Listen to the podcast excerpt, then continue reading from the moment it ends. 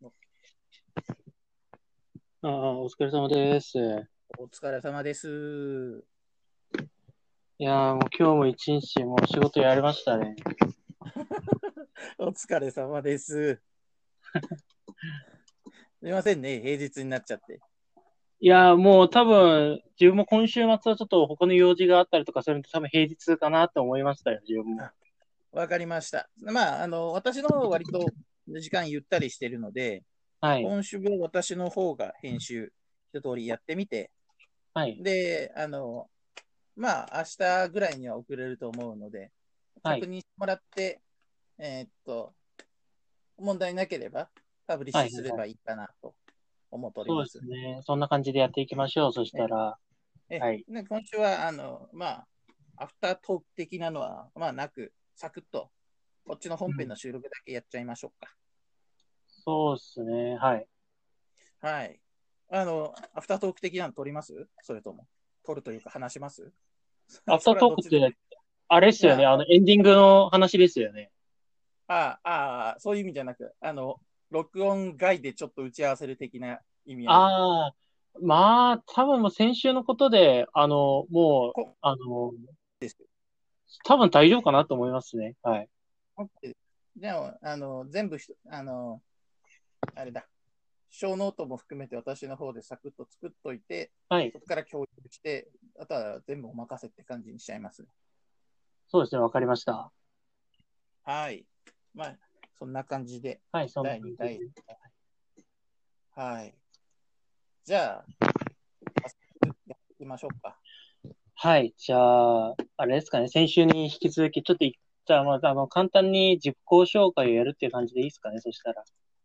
そうですね。はい。そこから本題に、今週は私会というらしいうことらしいので、はい。じゃあ、飯田さん、あの、先に自己紹介の方をお願いします。はい。でいきます。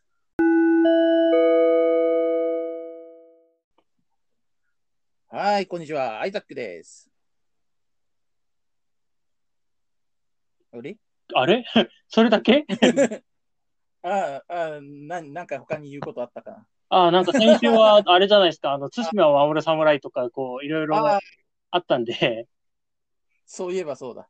なんだろう。一番悲しい思い出は、肉まんを電子レンジで消し済みにしたことです。アイザックです。ここ最近の話なんですか？えー学生時代の話。学生時代、急だな、そこも。えーっと、まあ、あの、昨日、あの、寝る前に、あの、あ、正確にあれですね、風呂入る前に、急に知り合いから呼び出されて酒飲みに行ってきたかもです。はい。ツイッターで見ましたね。はい。風呂に入れず呼び出しましたってやつ。はい。呼び出されましたね、昨日は。え昨日は餃子ですか？いや、昨日は、あの、高円寺の、あの、まあ、ちょっと安く飲めるところがあったんで、そっちにちょっと行って、こっちですか？話をちょっと聞ななんかいつもの餃子のメンバーだなと思いながら見てたんですけど。ああ、まあ、メンバーはそうですね。あのーまあ、二次会から参加したんで、まあ、あんまりこう、多分みんな食べる気でもないなっていう感じだったんで。ああ、トーク会みたいな感じだったんですね。そうですね。はい。昨日はそんな感じでした。楽しくやってますね。そうですね。はい。いいなあ近くにあんまり知り合いいねえからな。そういうのもないんですよね。ぼっち感半端ね 疲れますよね。え。まあ楽、しいけど。そうですね。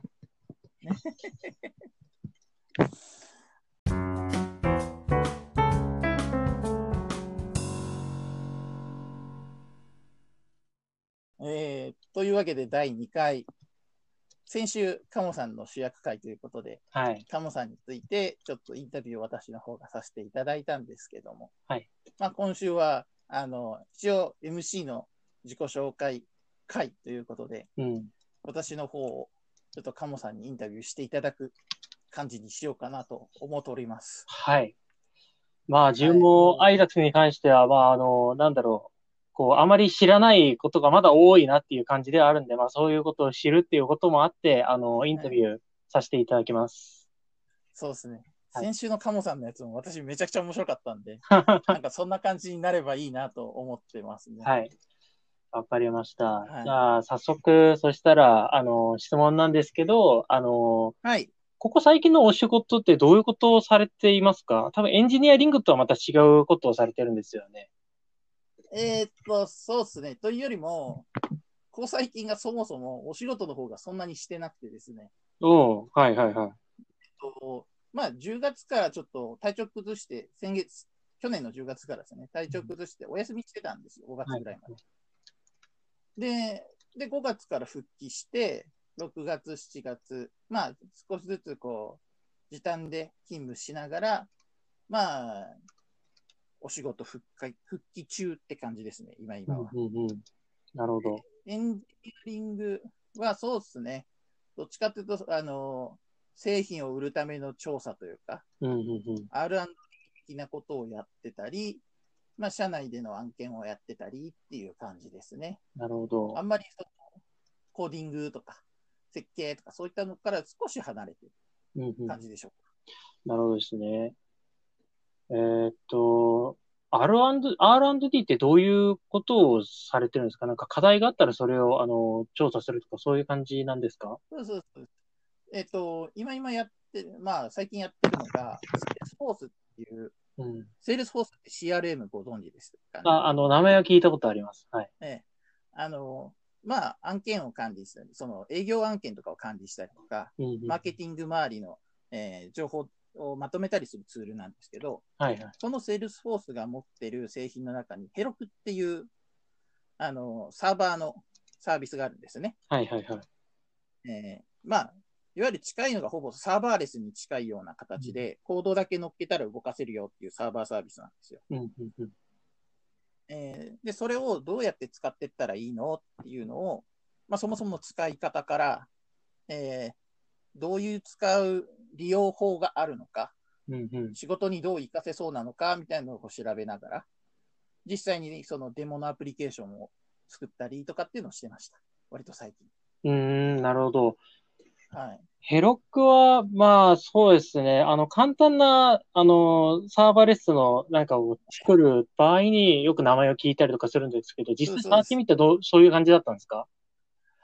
いや、あれはめちゃくちゃ面白い製品ですね。あええの、もう、個人で開発しようとか、ちょっとしたデモのアプリケーション作ろうとかって時は、まずヘログ使った方がいいかなって思うぐらいには、すごく楽な製品です。ああ、なるほど。楽、楽なところって、あの、なんだろう、こう、最初からいろいろ設定を自分でしなくてもいいっていう意味の楽なんですか？えっと、設定、まあ、どこまでを設定と呼ぶかなんですけど、うん。少なくともコマンドラインでこたくさん設定をして、えー画面と入れ行ったりか入れ替わりしながら、たくさんこう、まあ、アカウントの設定をしなきゃとか、そういうのはしなくてもいいんですね。ほぼ画面だけで、ちょこちょこちょこちょこアプリケーションの準備をして、AB 入れます、えーまあ、認証サービス入れます、みたいなのを少し設定したら、うん。あとは自分の GitHub のリポジトリとつなげてしまうと、ほぼ自動でデプロイの仕組みができて、マスターになるほどですマスターね。マスターにプッシュあのプッシュしたら、それが自動でデプロイ動いて、アプリケーションがそのままあの表示される。うん。みたいな動きがかなりシンプルにできるんですよ。な、今の話聞く限りだいぶ簡単にできそうですね。そうです、そうです。はいあの、AWS で同じことをしようとしたときの、私の実感値なんですけど、うん多分やること100分の1ぐらいの内容でいいかな。理解度とか、うん。作業のコストとか。まあ、その代わりインフラへの理解みたいなのがだいぶ薄くなってしまう難点もあったり、うん。あの、制約が多かったりはするんですけど、うん。うん。うん。ちょっと作ってみよう。ちょっと自分の作ったコードを動かしてみたらどうなるだろうをやるには、すごくいいサービスですね。うーん、なるほど。まあ、よく、あの、静的サイト、あページを表示するためには、まあ、 Netlify を作った、使ったりとかするんですけど、まあ、サーバーを用いるものであれば、 Heroku の方を使った方が楽に、いあの、簡単、あの、確認ができ、できる感じなんですね。そうですね。ええあの、まあ、性的なものでも問題ないですし、うん、あの、まあ、性的なのも GitHub に性的さソースを置いてしまえばいいだけの話で、動的なものは、まあ、もちろんサーバーなんで動かせる。で、そこに、えっ、と、費用は、あの、ホビーレベルホビーっていうクラスだとお金かかんないんで、うんうんうん。そうなってくると無料で自分の、えっ、と、とりあえず動かしてみたいソースうん。の動きを確認できる。かつそれを、えっ、と、URL が、りあの、なんていうんですか、DNS と紐づいた状態で公開できる。ああ、あすごくいいかな。あ自分でカスタム URL 作ろうとするとまたちょっと別になるんですけど、うん。まあでも基本的に提供されてるもので十分試せるということなんですね。そうです、そうです。十分です。なるほど。なんかサーバーの方もなんか一回試して使ってみたいなっていうのがあったんですけど、まあいきなり GCP 触るのもなって思ったりとかしてたんそうで、それだったら私は、あの、もうヘロクをお勧めします。なるほどですね。ちょっと簡単にやってみるっていう手だったら。ええはいはいはい。個人開発の方がよくヘロクを使ってる印象だったり、うん。ベンチャーのエンジニア少ない会社がやってる印象だったんですけあど、あなるほどって思いましたね。あの、運用の方の手間がほぼかからないんですよ。ええ本当に見ておくのがソースだけでいい。まあ確かにこう、ツイッターで、あの、簡単なウェブサービス作りましたって言った時には、ヘロックでこう出してる人も結構いらっしゃいますよね。そうそうそうです。うんうんうんの割にまだ知名度が少ないのが、ヘロクを勉強するのは面白いかな。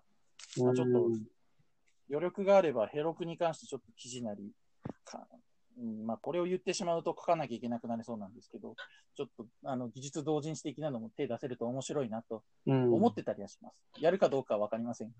まあ、自分からしたら、じゃあブログ書いてみませんかってなんか言いたくなるんですけどね。まあさすがブログ狂人の弟子だけあって。もうだんだんあの、金さんみたいな感じになってきてますよ。まあ、ブログをこう伝播するような感じになってきてますね。確かに。そそのうち技術ブログの妖精みたいになりそうな。妖精もしくは妖怪になるかもしれないですね。妖怪。どっちも恐ろしいっすね。恐ろしいですね。じゃあ、じゃあやろっかって後ろから背中を押される。そして、沼にはまるっていうパターンですよね、それ。まあ、私たちはその、あの、ポッドキャストの方の沼にはもうハマっちゃったんで。まあ、そうですよ。もう、一緒にやりましょうって言って、もう2回目やってますからね、実際。そうですよ。3回目以降もなんとなくテーマ決まってますからね。そうですね。なるほどどこま。でやるんだろ。いういけど。いやまあ、ゲスト呼んだりすると結構やることになりそうじゃないですか。そうっすね。聞きたいこともいっぱいありますしね。そうですね。うん、じゃあ、はい。最近のお仕事はそんな感じ、プラス余談で。じゃあ、えーっと、次聞きたいこととしては、あの、仕事で今 R&D されてる以外で、なんかアウトプットされてることってあったらちょっと聞いてみたいなと思ってますけど、なんかうん。あります？最近。アウトプット、うんまあ、記事とかにはまだできてはないんですけど、うん。最近その、えー自分の頭の中から出したっていう意味のアウトプットだと、うん最近自分のキャリアについてよく考えてて、はいはいはい。その中で MVV、はいミッ。ションビジョンバリューみたいなのは自分の中でちょっと考えてて、うん。えーまだ一言にまとまってないんで、ブログ化はまだしてないぐらいですよね、うんうんうんちょっと話、ここでできるならちょっとしてみたいなと思ってて。そうですね。MVB に関しては自分もちょっとあの、なんだろう、自分はこういう人ですとか、こういうのを目指してますっていうのはちょっと言えるようになりたいなと思いますね。ええそうです。あの、まあ、なんでこのはあの MVV 書いたかっていうと、はい。それこそお話出てるカネさああ、はいはい。んが、あの、今の会社に転職される前に、うん。あの、書かれてた MVV の記事があって、まあ、うん小ノートには貼ろうと思うんですけど、うん。その記事を見て、ああ、私もちょっと書いてみたら、あの、価値観みたいなの出るかなと思ってうん。書いてる途中なんです。うん。うん。うん。うん。で、それでやってみたいなと。それをちょっと今日話してみたいなと思った次第なんですけど、うん。うん。うん。いい試みだと思います。はい。じゃあ、まあ、ちょっと話してみたい。まあ、その、MVV 話していきたいなと思うんですけど、はいはい。ただ、まあ、前提として、ちょっと共有しなきゃいけないことがあって、いきなり言っちゃうとちょっと壮大な話になっちゃうので、うん。えっと、前提としては、はい。私、さっき10月からお休みしてましたって話したんですけど、はい。えっと、まあ、体調をちょっと崩して、うん。今までできてたことが、あの、できなくなった。うん。で、自分のペースでこれから社会参加していかなきゃいけないなっていうのがあるんですよね。で、多分その自分のペースっていうのが、えー今までできていた通りにはできなさそうだから、うん。ちょっとこう考えていかなきゃいけないっていう制約があって、うん。私の今の MVV がありますよっていう感じなんですね。うん。うん。で、その中の私のミッションで言うと、まあ、みんな、いやあのいろんな人が自分のペースで社会参加できるようにし、世の中の IT のリテラシーを上げていきたいなと。思っていますと。うん。で、そのための目標、ビジョンとしては、まあ世の中に自分の居場所がないとか、自分のペースで参加できないと思ってる人が、ちょっと休める場所うん。みたいなのを持っておきたいなと。うん。あの、まあ、私で言うと、スナックハイエナ。ああ、はいはいはい。なんかしんどいなっていう時にふらっと言って、うん。しんどいですって素直に言って、うん。おそうか、じゃあ休めって、僕が今度は言ってあげられる側になりたい。うん。うん。あの、特に休んでしんどかった時に、あの、横山亮さんにはすごくお世話になって、うん。まあ、これ、まだお店自体は再開されてないんで、うん。今は行けてないんですけど、うん。再開されたら行きたいなと思ってるので、うん。自分もそういう立場になりたいっていうのが、どっちかというとビジョン。うん。で、バリューとしては、まずは自分が自分らしく活躍できるように、自分自身を勉強して、うん。そのリ IT のリテラシー自体も、技術力、情報発信力、うん。人を巻き込む力みたいなのをどんどんつけていかなきゃいけないなと。逆に言うと、それがで、その力がつけば、その誰かのための休む場所も作れるし、うん。それが作れたら、そこでさん休んでた人が、次に一歩踏み出したいときに背中を押してあげて、うん。その人たちが自分のペースで社会参加できるように、ちょっとずつこう世の中の IT リテラシーを一人単位でも広げられていくことができるのかな、そういうお手伝いできるのかな？と思ってるっていうような感じですね。うん。なんかもう、まだあのー、まあでも、あのー、言ってしまえば一文でまとめる分までには来てるっていうことじゃないですか？そうそう今の話で言うと。はいま。あそううんうんうん。うんただこれって前提をかなりちゃんと言わないと伝わらない話だと思うので、まあ、今の話で前提なしでミッションビジョンバリュー言われたら、うんってなりますね。確かに。なんで、なんだそれってなっちゃうんで、そこら辺がまだあれかな、うんうんうん。難しいなって感じです。まあ、MVP を言うんであれば何かしらの理由があるから、まあ、その理由を先に言うか後に言うかのことだと思うんですけど、まあ、この前提だったら確かに先に言っといた方がいいっすね。うん、よくわかんなくなっちゃいますからね。うん。そう。ああ、それでちなみに自分がちょっと言うと、あの、さっきあの、ちょっと休める場所って言ったんじゃないですか。うんあの、自分がツイート、ツイッターのその、ID を見るとカモメルカフェってなってるんですけど、あれが、あの名前をつけた理由が、実はあの、夜ちょっと寄って休んで帰れるそのカフェとかを作ってみたいなって前思ったんですよ。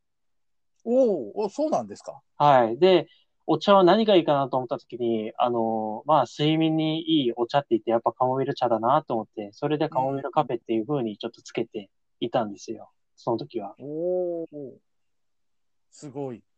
まあ、ただ、今になっては、あの、なぜかお茶のカモミールじゃなくて、動物のカモに例えられて、なんか、だんだん違うあだになってきたなっていう感もあるんですけどね。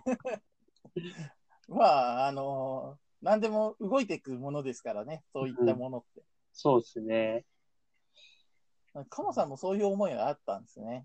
そうなんですよ。あのーなんだろう、こう、自分も前職で結構あの、メンタルやられたりとかしてて、まあ、そ、の前からも結構あの、えーっと、あれですね、社会人になってから最初の職場とかで、あの、リストラされるかもしれない危機の中で、あの、なんか会社が残っていいよとか言い出してて、なんか不安感じだなっていう時期もあったりとかしてて、うんうんうん。まあそういう時に夜一人で悩んでた、あの、なんだろう、こともあって、なんかこう将来的に、あの、仕事をする中ででもいいし、引退してからでもいいから、そういう場所は作ってみたいなと思いましたね、その時そうっすよね。に。うんなかなかこう、まあ、ううん、他の国のは知らないですけど、うん。私が知ってる範囲の日本の社会って結構厳しいかなと思ってて、うん。こう余裕がないんですよね、うん日本社会って。会社もそうだと思うんですけど、うん。余力、ゆとりみたいなのが、えーっと、あるのは学校だけで、うん。それ、小中までしかないんですよね、そのゆとりっていう、まあ言葉自体。ないんで、それ以外のところで、そう、心のゆとりを持って何かやってる人とか、余裕を持って動いてる人ってかなり少ないので、どうしてもギスギスしちゃう。うん。そうすると、心に余裕がないから、こうしんどいなって人が増えちゃう。そうですね。こう、自分の中でしんどい人もいますし、こう、余裕がないから、人にちょっと攻撃的になったりとかする人も中にはいるんですよね。うんで、あとは、そこに、その、過去の日本の成功例みたいなのが、うんギスギスしてでも厳しく、あの、やればどうにかなるんだ、みたいなのもあったりして、うん。そういうので、ちょっとこう、怖い感じがあるんですよね。うん。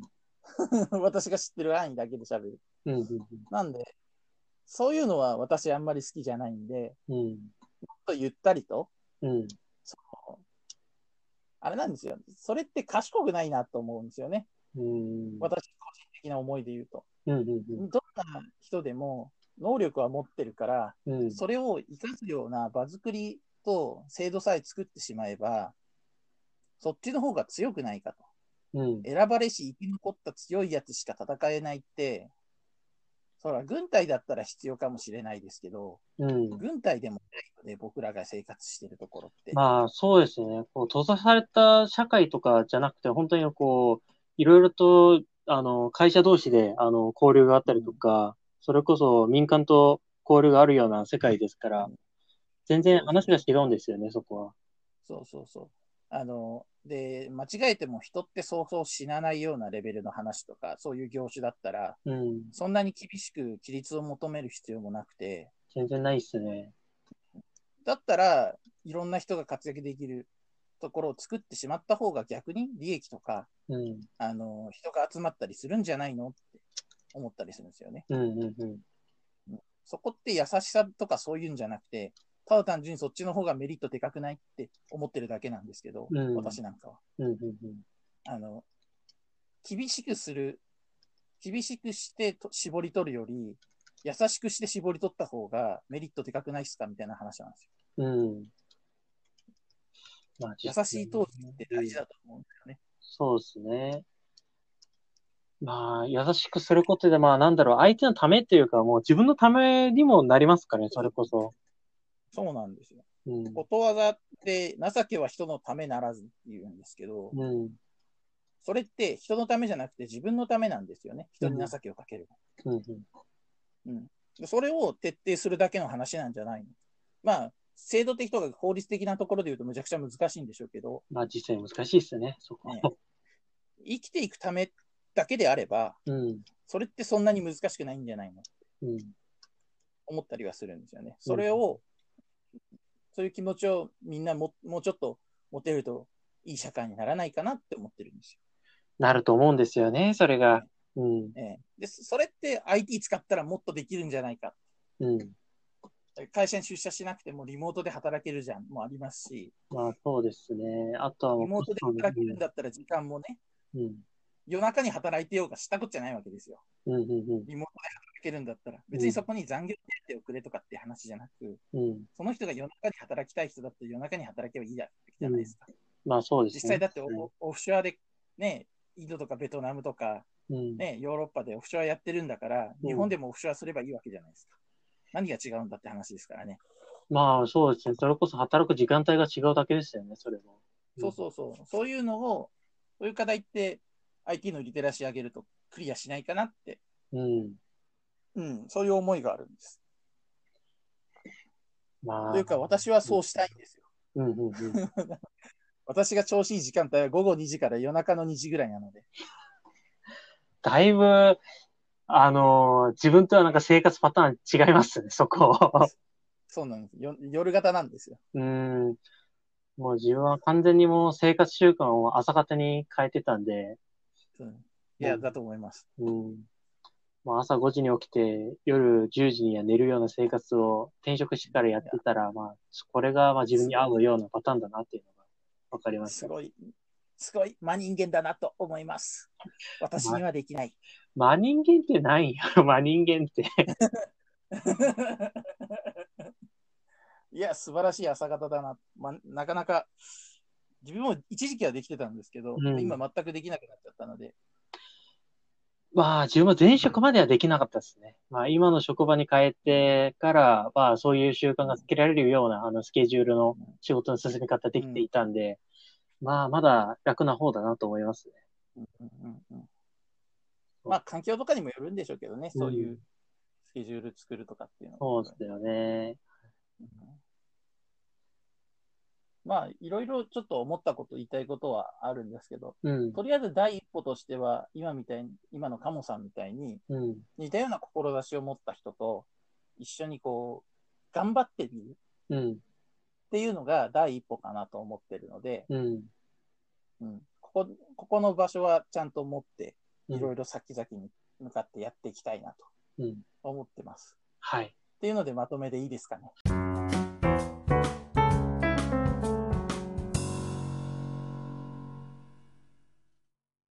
じゃ あ、いいっすね。はい。じゃあ、ちょっとあの、今までの話をちょっとまとめますと、えっと、アイザックさんを、あの、去年の10月ちょっとあの、休職して、今やってる仕事はちょっとエンジニアリングとは違うけど、R&D で、今、あの、はい。えっと、調査をされていたりとか、はいあと自分の方で一個あの、アアプリをちょっと作るために、あの、ヘロクっていう、あの、サービスを使ってみたりという話と、えっと、はいあとは、ここ最近のアウトプットとしては、えっと、自分なりの MVB を、えっと、はい。あの、考えてみて、で、それが、まあ、ある程度、あの、前提の話をしなきゃいけないけど、中身を見ると、あの、世の中のリテラシー、リテラシーを上げることで、えっと、もうちょっと、あの、人、人々が余裕を持って生活できる、えっと、うんようなことが実現できたらいいなっていうことを今はい考えているということなんですよね。はい、そうです。はい。いや、前半のまとめ、これでまとめられたらもう、あの、バッチリですね、多分。バッチリですね。バッチリです。じゃあ、前半のまとめ、はい、結構いい感じになったところで、じゃあ、次のことなんですけど、はいえっと、じゃあ、仕事の話とか、仕事での、まあ、アウトプット、まあ、とか、仕事以外のアウトプットで言ったんですけど、じゃあ、仕事以外、もう完全にもう、なんだろう、こう、ビジネスとかそういうの関係なく、あの、個人で今ちょっと触れてるものだったりとかってありますか？はい。そうですね。個人で触れてるもの、遊びと、あの、お勉強と、うん。いろいろあるんですけど、うん、うん、うん。遊びで言うともう完全に今ゲームをがっつりやってて、まあ、あの、あれですよね。あ対馬守ってますよね。そうですね。対馬も持ってます。あの、ゴースト・オブ・対馬で、うん。あの、お侍やってますね。楽しくてしょうがなくて。もう、これだけで、あの、日をまたぐぐらい喋れるんですけど、ああ、まあ、それを喋ってもしょうがないんで、他にどんなことやってるかっていうのをうん。話す方がいいかなとうん、うん、うん。えっと、まあ、お仕事に近いところで言うと、うん割と最近は、あの、まあ、アジャイル。についてちょっと勉強をしてたり、はい、はい、あとは、えー、アットコーダー、はい。はい、はい、はい。最近始めました。ああ、あれ始められたんですね。はい。はい。あの、まあ、アジャイルは、あの、もともとの今のお仕事の中での悩みうん。を解決というか、うんえーまあ、もっと楽にできないか、楽に開発する方法ないかな、みたいなところから、うんずっ。と気になっていたところをやって、うん。少し前のスクラムフェスト大阪とか、うん。えーっていうところに参加して、イベントの、えー様子を見たりだとか、うん。うん。アジャイルの本、アジャイル系の本の臨読会みたいなのをオンラインで開催してみたりだとかう。っていうんのをやってああ、なんか臨読会された時って、なんかあの、あれか、ツイッターで流れてた、こう、あの、設営終わりましたとか、そういう、あそのうそう、ですやつがそれだったんですね。ああ、なるほど。そうです。そそれだもう多分5月か6月ぐらいなんで、ちょっと前なんですけど、うん。あの、ちょっと自分の好きな、あの、スクラムについての、うん。あの、本が、スクラムえーっと、なんだっけな。あった。えーっと、スクラムブートキャンプザブックっていう、うんスクラムのの解説本ですね。うん。うん。改訂版が出たんですよ。今年。これ自体は少しずっと前からあった名著なんですけど、うん。それが改訂版が今年出ます。いろんな人が解説書きますっていう風になったんで、うん。それを一回出されたものを、10人ぐらいで臨読会をやって、おお、結構な人数ですね。はい。そうそう、オンラインで軽く10人ぐらいまでって集めたら、本当にみんな来ちゃって、うん。いいことじゃないですか。ええあの、パニックりながらみんなこう一気に走って、他の人に手伝ってもらって、でも1時間半ぐらいかけたら、本の8割ぐらい、1回で読み終わっちゃったんで、お、すごい。もう8割まで読めたら、もうだいぶもうみんな、お短い時間でできたってことじゃないですか。もすげえってなりましたね。とかやってましたね。う。んま。たちょっと1回、第3回とかも、私の余力がちょっと最近ないので、うちょっとん。体調ので、ちょっとまた余力ができたら、第2回だったり、他の本の臨読会とかも、1回できたんで、うん。方を変えてできるかななるほど。と思ったり。えーっと、まあ、スクラムだけではないんですけど、あの、自分がここ最近アジャイル関係で買った本があって、ええあの、はいはいはい。More Effective Agile っていう本が、はいはいはいはい。はい。あれ、ちょっとあの、会社の朝会で、あの、CTO から人が、わあの、名前が出てて自分も買って読もうかなって思って、買っておいたものの、まあ、初めにと終わりに、あの、後書き読んで、その後読んでねえなっていうのをちょっと今思い出してたんで、おおこれからですね、そしたら。まあ、ほんとこれからですね。はい。もちょっと私興味あるんで、それよあの少し読んだ段階とか、ううでなんん。か記事とか書かれたら見に行くんで、ぜひぜひ。いやー、これ、一章読んで書くだけでも結構なボリュームあるなって思ったんですよね、これが。マジですか？はい。まあでもこれをまとめたらまとめたで、うん。あの、多分これ一冊ま、そううん。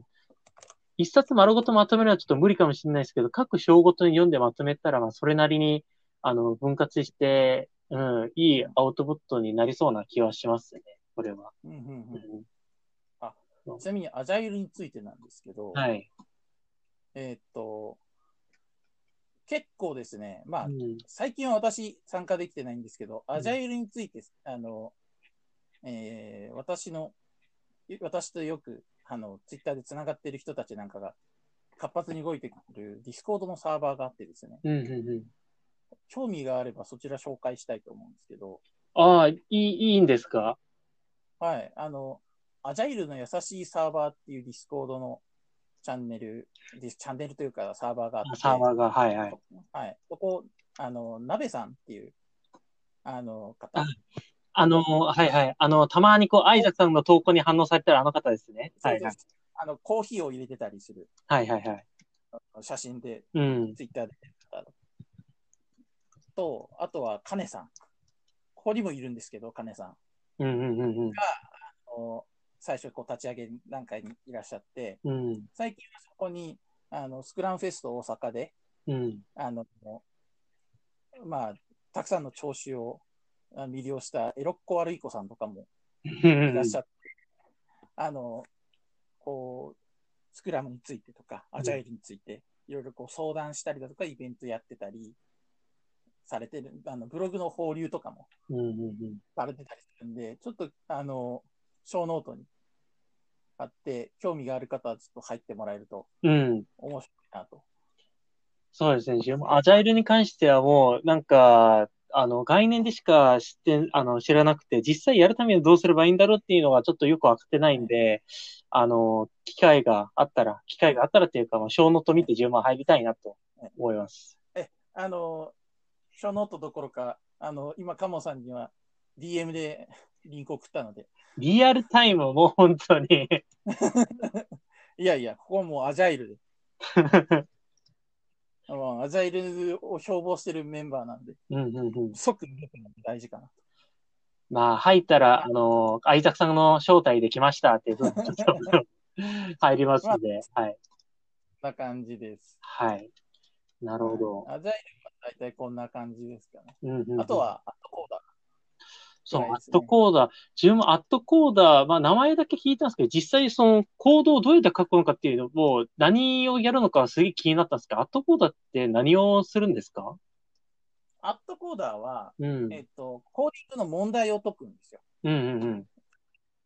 問題が、えっと、いくつか、まあ、週に1回、うん。あの、コメントがあって、まあ、ん要は、ネットゲみたいな感じで、うん。その、この問題を一番早く、一番、あの、効率的に解いた人は勝ちですってポイントが振られてて、うんうんうんそこで一番取ったら優勝なんですけど、まあ、大抵の人はまず優勝以前に、どの問題が自分にとって解けるか挑戦して、うん。問題をあの時間内に解いていくっていうゲームになってるんですよね。ああ、なるほどですね。あれ、でそれで言語はいろいろわあのたくさんあるんで、うんうん使われるのが C++。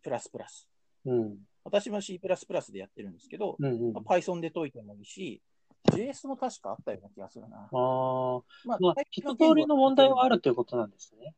そうです、そうです。問題はどんでもなってて、何の言語でもほぼ対応できるようになってて、うん。それで、まあ、インプットを受け取って、うん。必要なアウトプット、こうだ、こういうアウトプット出してくださいっていうのに対してうん。やっていく。ああ、なるほど。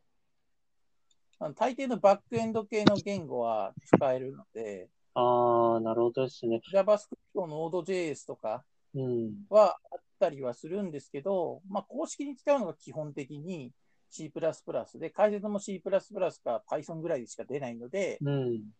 大体みんなその辺の言語でやってるって感じですかう。まあ、そうですね。実際 Google で採用したりとか、Discord で今、あの、採用されてる人とか見てると C++ を使う人結構募集はしてますよね。うん、まあ、その、どういう理由で C++ になってるかは私もちょっとわかんないんですけど、うん。まあ問題は基本 C++ でみんな解いてるんで、私もそれで初心者だからやってるって感じで、ああ、なるほど。でも私一人でやってるんじゃなくて、うん。私の弟でやってるんですよ、アットコーダーを。ああ、もう、あの、かもうやってる人がもう身近にいるからっていうのもあって、はいはいはい。で、弟、エンジニアでもなんでもなくて、まだ学生なんですよね。学生で高校出たぐらいか。で、うん今、その、コロナのか関係だったり、いろいろがあって、先にちょっと進路がなくて、うん。自宅にいるんですけど、その間することがないから、アットコーダーとか、うん。その進学のための勉強してるんですよ。で、アットコーダーや、前に軽く教えたらハマっちゃったみたいで。一人で問題解いてるよみたいなこと言い出したんですよ。ほうほうほうん、面白かったんで、一緒にやってみようやと思って、ちょっと電話つないで一緒にやってみたら、思いのほか弟の方ができちゃったんで、う。ああ、やっべってなって、私も火ついてきたんです。負けてられるか負けらんねえってなって。一応こっちはプロなんだと。これでお金もらってんだよって思っちゃったんで、うん。火ついて、必死でやってます。ああ、これ、アットコードあれだ。一回入ってみたもの、結局、どこで問題解けばいいかわかんないから、俺一回出た記憶があるな。はいうん。まあ、これちょっとあの、どこでやればいいのかっていうのは、ちょっと自分の方で調べてみます。これ全然、未だにわかんねこれ、あの、まとめてる人とか、私は、あの、アットコーダーに関する技術同人誌を買ったんですよ。え。ああ、その本もあるんですね。あります、あります。ええ確か YouTube でアットコーダーを紹介している方、うん。どっちだ？キリミンチャンネルさんっていう方が、うん。えー、アットコーダーの歩き方っていう技術同人誌を以前出されていて、うん。うん。うん。それで私それ読んで、あやってみようかなと思ったんですよね。うーん。アットコーナーの歩き方。ああ、あの、ブースで、あ、これ見たことあるわ。確かに、あ、あの、この本か。なるほど。そうそうです。なんかちょっとだけ見たことあるなって感じでしたね、これ。うんうんうん。そうで数学が得意じゃないエンジニアにこそ、競技プログラミングプログラミングを布教したいっていう副題になってて、うんうんうん。まあ、私自身が数学得意じゃないんで、うん。高校数学のだいぶ手前で、あの、心折れちゃった人なので、なるほど。まあ、あの数学的なところは分かんないけど、プログラムはちゃんと書けるんで、うん。お勉強としては面白そうだな。かなり綺麗にまとまってて、うん。何をする必要があるのか、うん。何をやったら楽しめるのかっていうのが、まあ、短く20ページぐらいで書いてあるんですよね。うん。まあ、これをブースで私は買ってうん。って感じなんですけど、うん。まあ、下手にいろんな人がこう、ああだこうだ書いてるやつを見るよりも、うん。やるサイトなんだっていうのは分かりやすかったです。うん。ああ、なるほど。こういうプログラム、プログラムのその数学とか数学苦手な人でも読みやすい本っていいっすね。うん。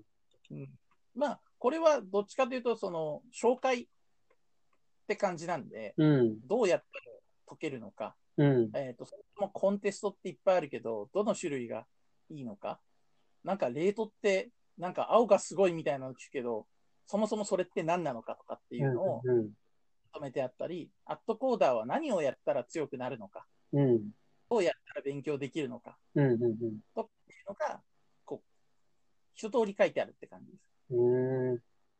だから、数学以前の話で、うん。そもそもアットコーダーを知りたいなっていう、カモさんみたいなうん。立ち位置の人にとってはちょうどいい本ですね。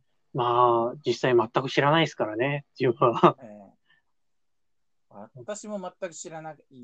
まだあの参加したっつっても先週だけなんですよ。うん。アットコーダーは。うん1回しかまだコンテストは参加できてなくて、今は過去問を解いてるだけなんですよね。うん。あ、過去もまた、あの、どっかのページで解けるっていう感じなんですね。ああ、なるほどそうなんです。。で、過去のコンテストのページに行けば、そこから、あの、提出と、うんあの、チェック、うん。コーディングチェックは受けられるので、うん。別に、あの、最新のその時じゃないと、コードチェック受けられないってわけじゃないんですよね。うん。そういうのが意外と良くて。かそこはまあ確かにこう、後から参加した人からしたらだいぶありがたいですね。そうそうそうです。うん。今だけでビギナー用のコンテストが173回 ?4 回お、すぐごい。まで終わってて、そりゃすごい。えーそれで A から確か E ぐらいまで問題があるのかなうん。C、D、E。5問以上は少なくともあるんで、うん。5×174 問ぐらいは過去問ずっとたどれるんですよ。もう900近くまであるんですね、そしたら。そうです、そうです。で、それ以外にも、えっ、と、C++ でみんな解くからって言って、C++ の勉強用のコンテストも別に用意されてて、うん。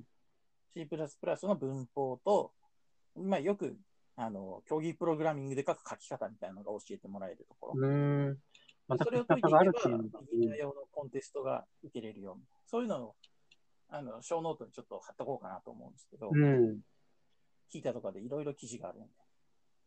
実際それ見てからやり始める人も出てきたら、それこそ、このポッドキャストでこうアウトプットをやり始めるっていう人が出てくるということなんでいいんじゃないですか。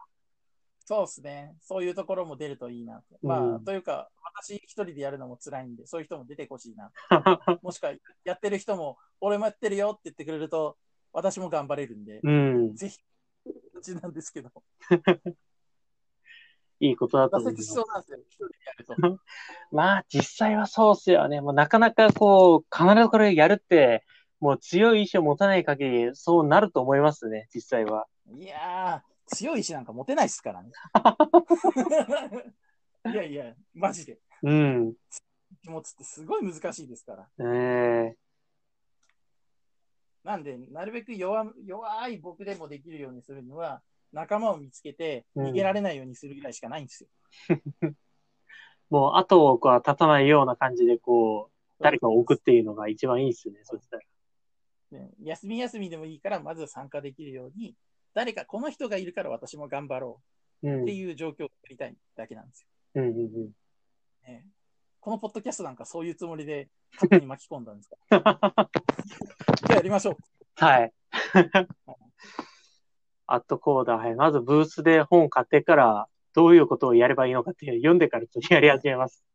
えはい。ちょっと興味があるんだったら、その本の、あの AtCoder のリンクは、あの、ショーノートに貼っとくんで見てもらえれば、うん。はい。それ見てからでも遅くないと思います。はい。わかりました。はい。はい。じゃあ、そうしたら、もうだいぶ、もう、なんかこう、仕事以外のことででも聞いたつもりが、なんかだいぶ仕事につながるようなこと言われてて、大丈夫かなって思ったんですけどね。ああの、趣味会は趣味会で別にしましょう。多分お互い話し始めて止まんないタイプ。まあ、止まんないっすね。まあ、そこは、後の回ということで。そうですね。あの、はい収録分けましょはい。う。私や、あの、そういう遊びに関してはいっぱい今やっちゃってるんで、止まんない。いいと思います。はい。はいじゃあ、ちょっと話題を変えていいですかね、そしたら。そうですね。はい。まあ、そしたら、あの、まあ、最近勉強がてら遊びがてらっていうのもあったんですけど、じゃあ、えーっと、何かこう、メディアで触れてるものとかってあったら、それもちょっと紹介してもらえます？はいはい。えっと、メディアっすね。最近は割と漫画をよく読んでて、うん。あの、漫画がですね、えーい一冊ちょっと、あの、面白いの、面白いのというか、ちょっとパンチがあるのを紹介したいと思うんですけど、うん。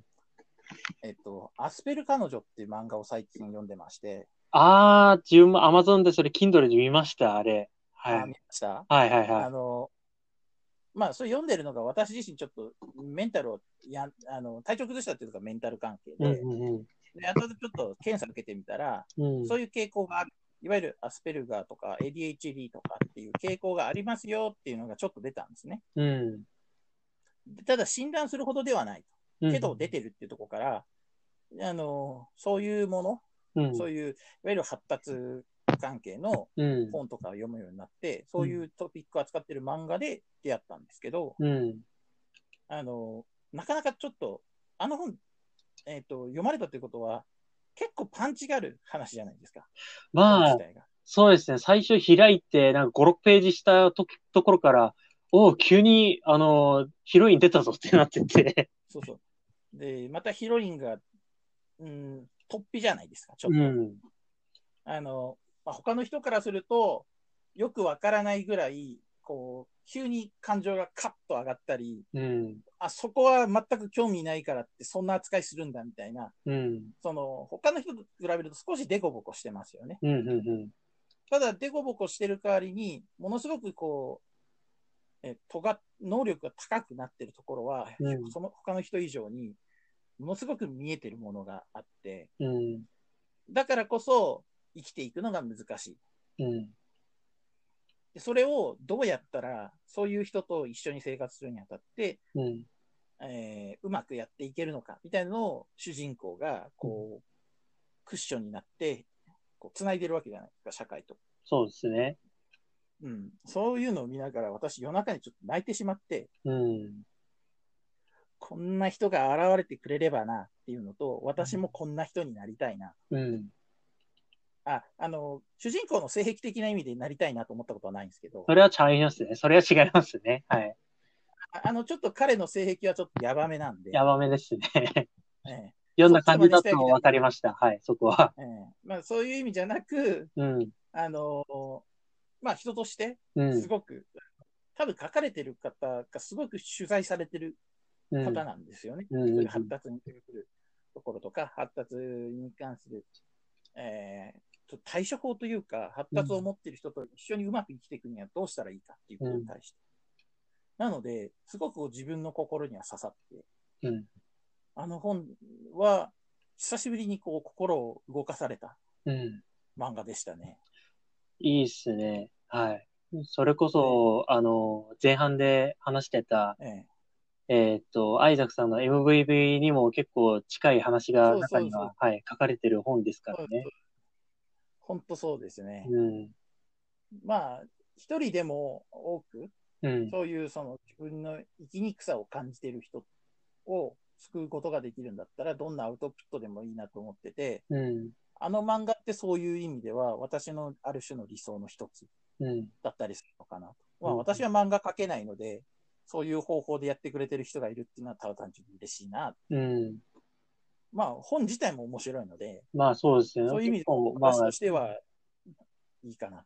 うん。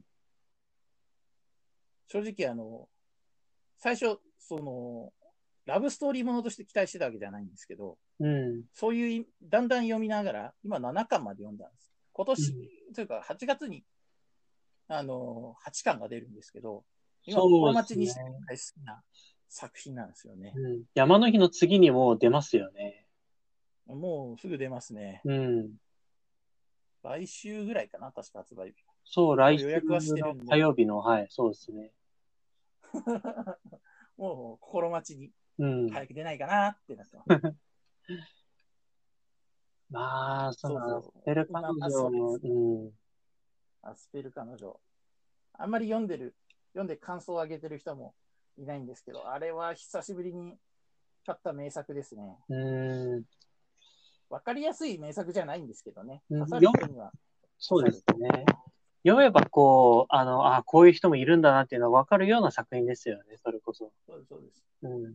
あの、なんでしょう。多分、系統としては多分、蜂蜜とクローバーってことあんま変わんないんですよ。うん。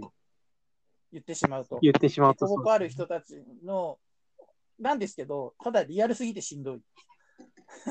まあ、超リアルな蜂蜜とクローバーみたいな感じなんですよ。そう、蜂蜜とクローバーはまだちょっとあの、なんだろう。まあファンタジーじゃないですか、蜂蜜とクローバーって。もう絵柄がそういう感じだっていうのもあるんですけど、まあそういう要素もありますよね。そう。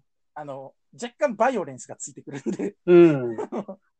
そういう、その人間のリアルを描こうとすると、どうしても出てくるバイオレンスとか、うん。あんまりこう、見せない方がいいような内容とかも含めて書いてあるんで、対象年齢少し高めだったり、そう読む人のそのメンタル体制みたいなのが必要だったりするんですけど、うん。うん、すごくこう、心に向かってくるものうん。みたいなのはすごくある作品ですね。まあこれはもうぜひ、あの、Amazon Kindle とか入ってる人だったら、まあ Kindle 版で買ってみるのもいいんじゃないかなと思いますよね。1巻と2巻は Kindle だと確か無料であの手に入れられるんですよ。ああ、Kindle だと？うん、だったと思うんですよね。私が見たタイミングは確か1、2巻無料だったから、ああ、あの、で見て、そしたらそれが良かったから全巻買ったんであ。だから興味があれば1、2巻ちょっとさらさらって読んでみて、えーそこからもう早く8巻ってなってほしいなと思ってます。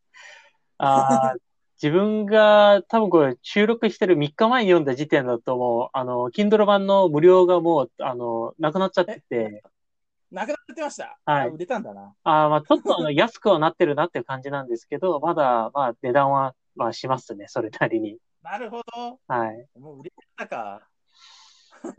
まあ人気が出たからっていうのもあるんじゃないですかね、それこそ。うん、多分そうですね。うん。1、2巻無料で相当人気が出たんでしょうね。うん。本ですから。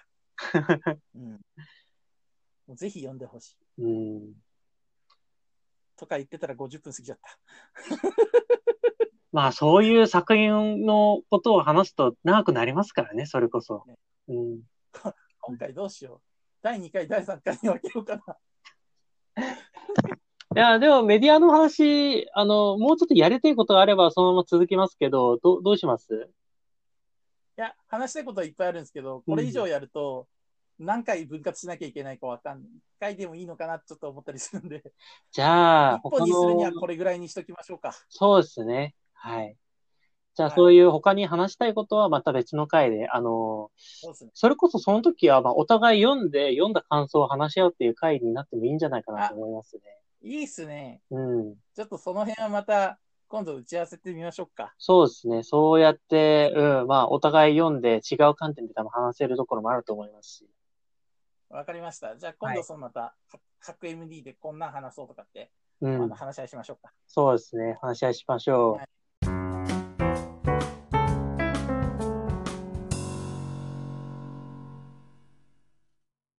はい。はい。というわけで、今回、私会、えー、アイザクさん会 盛り上がになりましたね。ってしまいましたが、えーはい。まあ、カモさんともね、一緒に喋れそうなこともたくさん見つかったので、うん。これからのアウトプットについてっていうことだったり、メディアについてっていうところも、重なった趣味の部分だとか、うんちょ。っと違うけど、お互い興味があるよっていう部分だとかで、いろいろお話できそうだな。うん。この二人だったら、それなりにやっていきそうだなって自信もちょっと私の方では湧いてきたので、そう、なんかまさか今日、あの、アスペル彼女っていうあのメディアが出てくるとはちょっと思ってもなかったんで、これ意外と、まあ、話せるとこあるかもしんねえなって思いましたね。ちょっと思いますね。あんまりこう、有名な作品じゃないじゃないですか。うん。だからこそちょっと自信がつきましたね。あ、この人とはやっていけそうな気がする。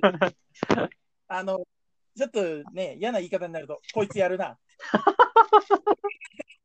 こいつ目の付けどころいいやんけ、みたいなのはちょっとありますよね。まあ、こういう時言う、日本語であれって言うんじゃないですか。類友って言うんじゃないですか。まあそうですね。はい。そういうことにしてますまさかの、まさかの、えーえー、類友が見つかったので、楽しくやっていこうと思います。やっていきそうですよねというわけ。で、はい第2回終了でございます。はい。じゃあ、それでははい。じゃあ、皆さん、お疲れ様です。え皆さんお疲れ様でした。まはい。たよろしくお願いします。はい、よろしくお願いします。はい、失礼します。